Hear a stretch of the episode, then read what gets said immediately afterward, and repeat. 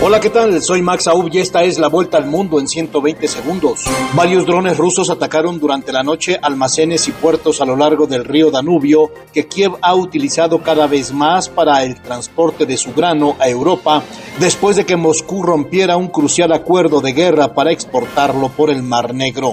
Ucrania podría cederle territorio a Rusia para facilitar su entrada a la OTAN, sugirió el jefe del gabinete del secretario general de la alianza Jens Stoltenberg.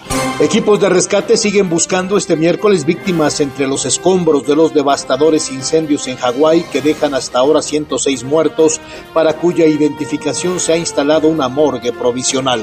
Al menos 31 personas murieron por un desprendimiento de tierra en una mina de jade clandestina en una parte remota de Birmania, dijeron hoy los equipos de rescate que siguen buscando todavía a ocho desaparecidos. El talibán consideró que su régimen en Afganistán no tiene plazo, su legitimidad se basa en la ley islámica y que no enfrenta amenazas significativas con motivo del segundo aniversario de la toma del poder también insinuó que mantendrá la prohibición de la educación femenina.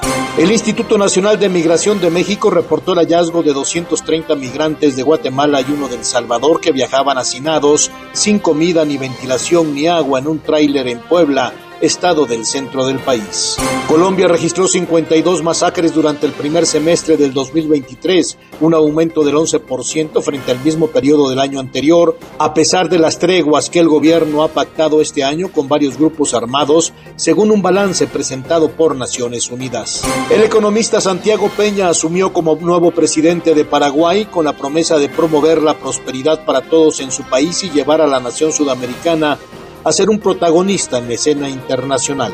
Esta fue la vuelta al mundo en 120 segundos.